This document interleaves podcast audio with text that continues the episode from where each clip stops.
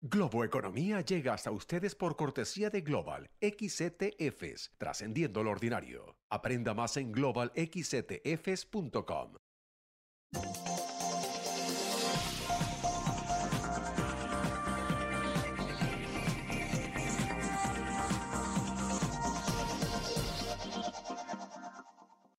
Hola, ¿qué tal? ¿Cómo están? Soy José Antonio Montenegro y esto es Globo Economía hoy dedicando todo nuestro tiempo a la relevancia económica de conseguir establecer clases medias influyentes y fuertes, la trascendencia de contar con una estructura social en la que las clases medias sean las que tienen mayor, mayor peso en la sociedad.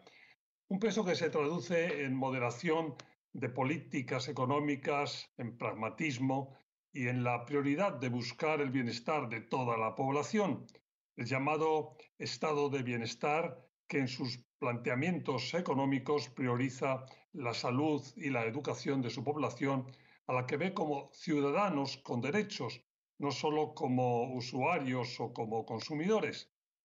Tener fuertes clases medias en cualquier parte del mundo es además la mejor garantía de disponer de acercamientos que cuenten con la aceptación amplia de la población, a los problemas que tienen que decidir normalmente los políticos y quienes trazan las coordenadas de las grandes políticas económicas.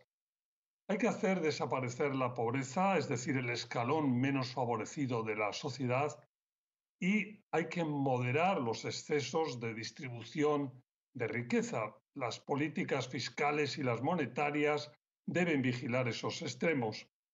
La economía de libre mercado necesita poblaciones con clases medias poderosas, con poder, y el bienestar de las mismas pasa por tener adecuadamente cubiertas sus necesidades tanto de salud como de educación. No se puede progresar sin tener poblaciones saludables y poblaciones ciertamente bien educadas, bien preparadas. Por eso, dedicar una parte destacada de los esfuerzos a conseguir esos objetivos debe ser un objetivo primordial. Pero pausa y entramos en materia con la ayuda de mi invitado hoy, José González, socio director de GCG Advisors, en unos minutos, en cuanto volvamos de publicidad. Enseguida, aquí en Globo Economía.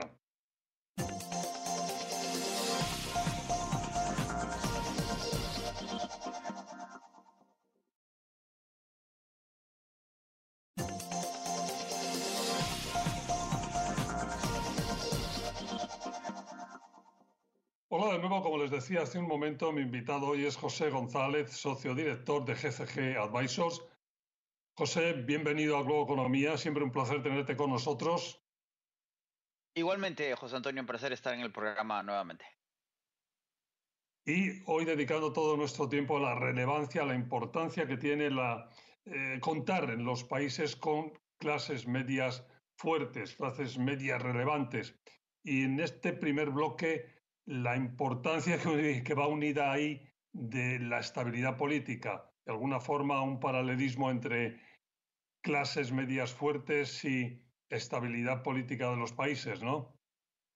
Correcto, como mencionabas, no solo es importante tener clases medias extendidas, sino robustas y estables. El problema no solo es en crear el bienestar que genere esas clases medias y no mantenerlas. Ricardo Lagos, el expresidente de Chile, contaba que visitó años después de haber desarrollado vivienda social en Chile, habiendo sido presidente, y no habían construido estacionamientos en las viviendas sociales, eh, José Antonio. Y la gente le reclamaba que por qué no habían construido estacionamientos. El presidente les decía, pero nunca imaginamos que iban a tener automóviles, y ustedes tampoco. Parte de ese proceso es el que estamos viviendo en América Latina y la reflexión, eh, el resultado político, como señalas, subrayando la última elección en Brasil, en la que Lula quedó eh, de primero en primera vuelta y un segundo turno en Brasil, es que esta nueva ola de gobiernos socialdemócratas radicales, más que socialistas, eh, son en la ola rosada pasada, son gobiernos que expresan las demandas de la población de acceder a ese bienestar y mantenerlo. Tremendamente importante es que en este periodo, por eso, se ponga el foco en eh, eliminar los extremos, es decir, en que lo que hay que ir es a, atacar que no exista extrema pobreza o que se vaya disminuyendo al máximo y también que se modere la extrema riqueza, ¿no? Correcto. Además, el, problema en América Latina eh, es que eh, crecemos, pero el crecimiento es económico. Pues estamos progresando, el progreso es financiero. Cuando hay excedentes y se reinvierten en la sociedad, el desarrollo es humano y como señalabas en la introducción, tiene mucho que ver con educación, salud y, bienestar en el sentido de tener techo, tener las facilidades mínimas, las, las comodidades mínimas de las que ofrece el, confort del siglo XXI. En América Latina hemos avanzado. Según el Center for Strategic International Studies de Washington, en América Latina las clases medias, José Antonio, pasaron del 20 al 30% promedio de la población en, los, en los 70s y 80s a 60-70% en los 2000. Sin embargo, la mitad de esa clase media es vulnerable, lo que incrementa la presión. Hay gente que empieza a acceder a la clase media, como, como señalaba la anécdota del presidente Lagos, pero no se puede mantener en esa clase media y quiere mejorar las condiciones de esa clase media.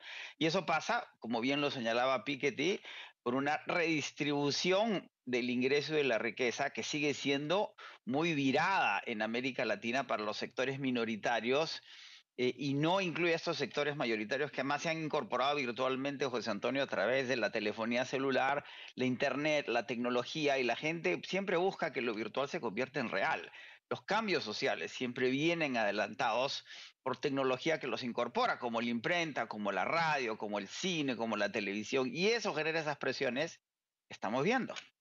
Un objetivo al que ayuda obviamente el tipo de política fiscal y monetaria que tenga cada país, es decir, que es posible y que se llega a esos objetivos de, eh, por un determinado tipo de política económica, ¿no?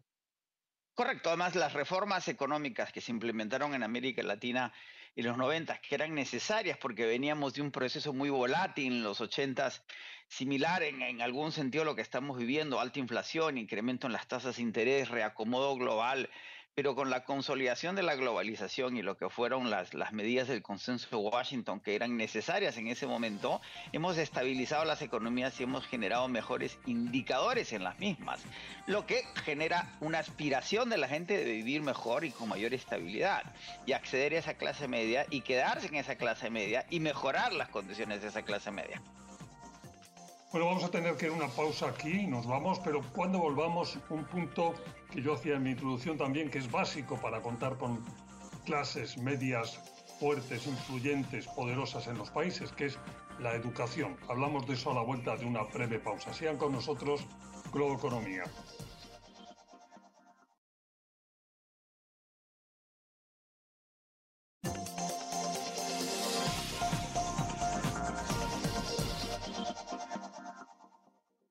De nuevo, como les decía hace un momento, mi invitado hoy es José González, socio director de GCG Advisors.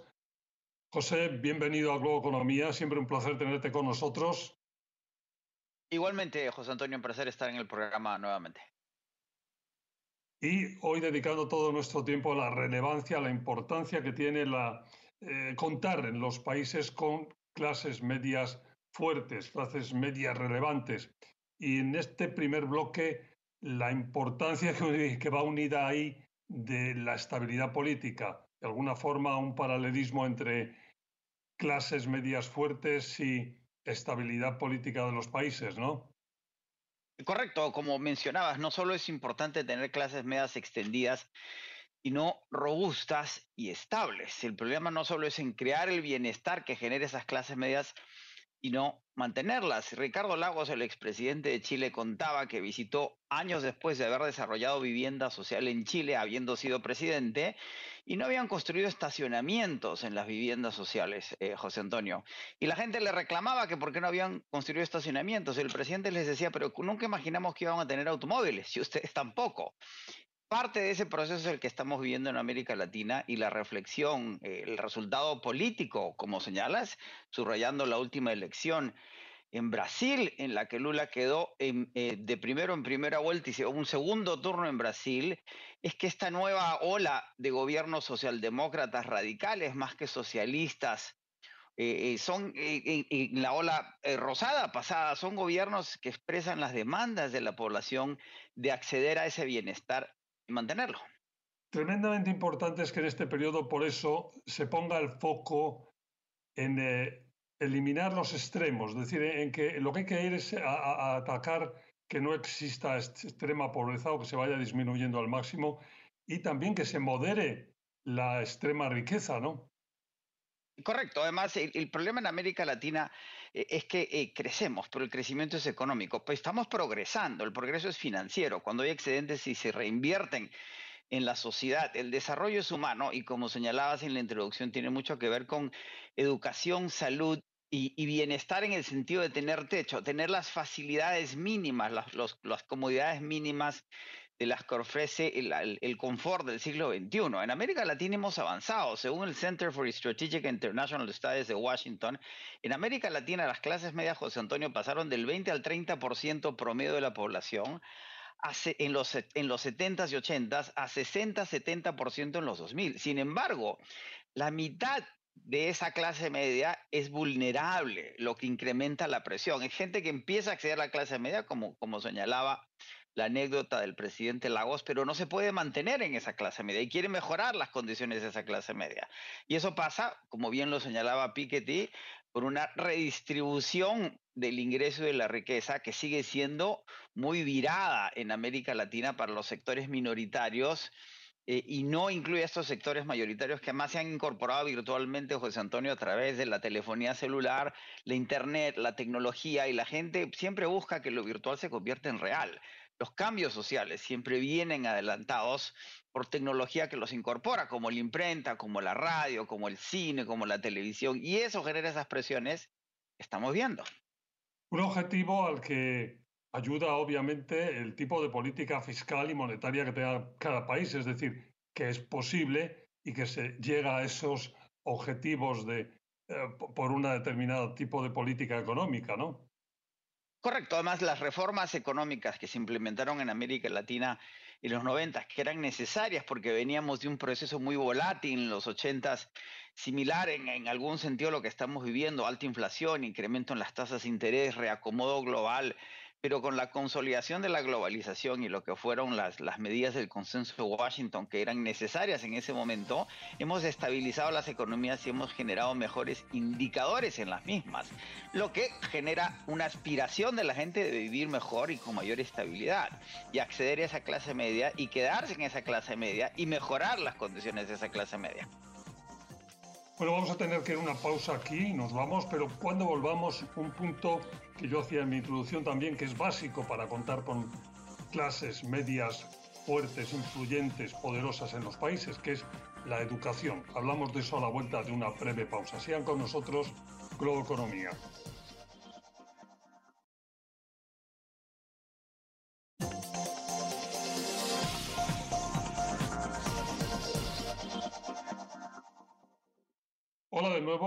Economía. Estamos eh, dedicando el programa hoy a la relevancia que tiene el contar en los países con clases medias fuertes, poderosas.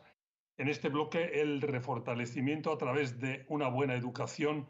José, decíamos antes, eh, cuando nos despedíamos en el otro bloque, que si hay algo importante para conseguir clases medias poderosas es dedicar parte importante del presupuesto y desde luego calidad de la gestión a la educación. Es correcto, como señalaba, el desarrollo es humano y la humanidad de ese desarrollo tiene dos, dos eh, piernas fundamentales. Una es la educación y otra es la salud. Sin educación y salud no se accede a ese desarrollo y, la, y, la, educación es aspiracional. En Chile, que es el país más desarrollado de América Latina para cualquier efecto práctico y es miembro de la OECD, el Chile es el número uno en desarrollo en América Latina, pero uno de los más bajos en desarrollo. Y la pregunta que siempre se hicieron los chilenos, ¿por qué no, ¿por qué no hemos avanzado? ¿Por qué no hay un mayor progreso? Y básicamente señalaban los estudios de los, de, de los ministerios de economía chilenos era el acceso a la educación. Y si recuerda, José Antonio, la protesta en Chile que desencadena el proceso constituyente, eh, se desencadena por el aumento de los pasajes a los estudiantes. Es una revuelta estudiantil que reclaman sobre el, el, Estado privado de la educación chilena y que demandan acceso a esa educación. eh, en un sentido más público. Y ese es el gran proceso que lleva a, uno de los líderes de la protesta estudiantil, que es Gabriel Boric, a la presidencia de Chile.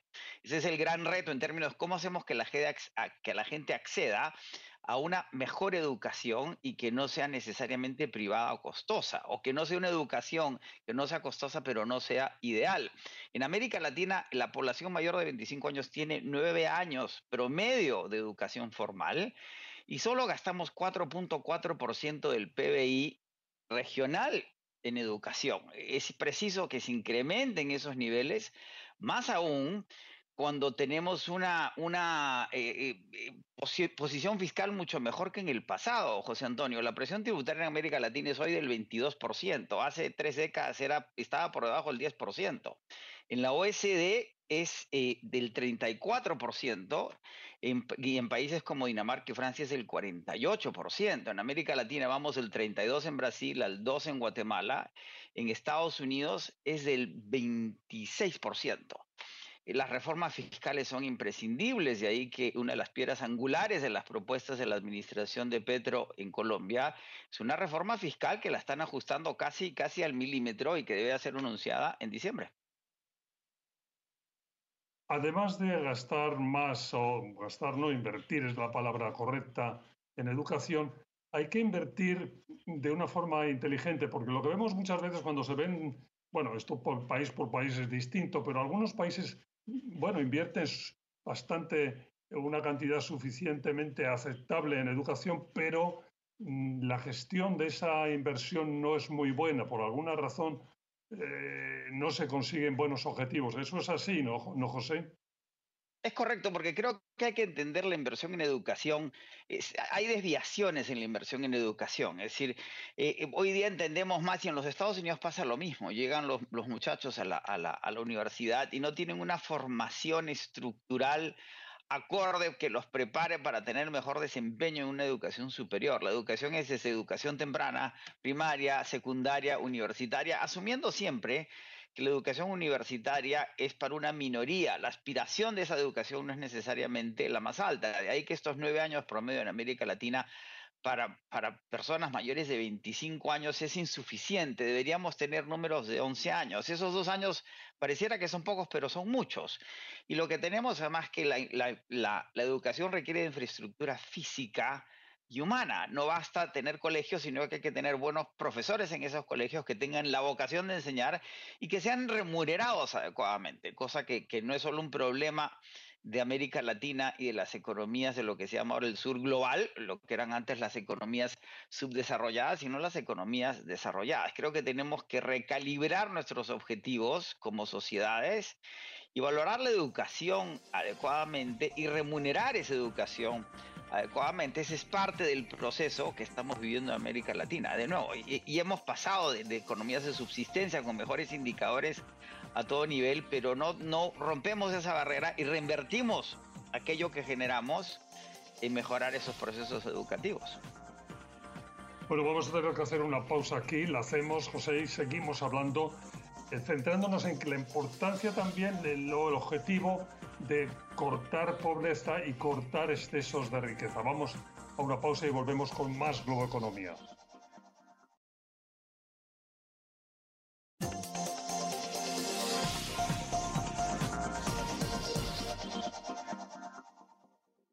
Estamos de vuelta, Globo Economía, hoy con José González, socio director de GCG Advisors.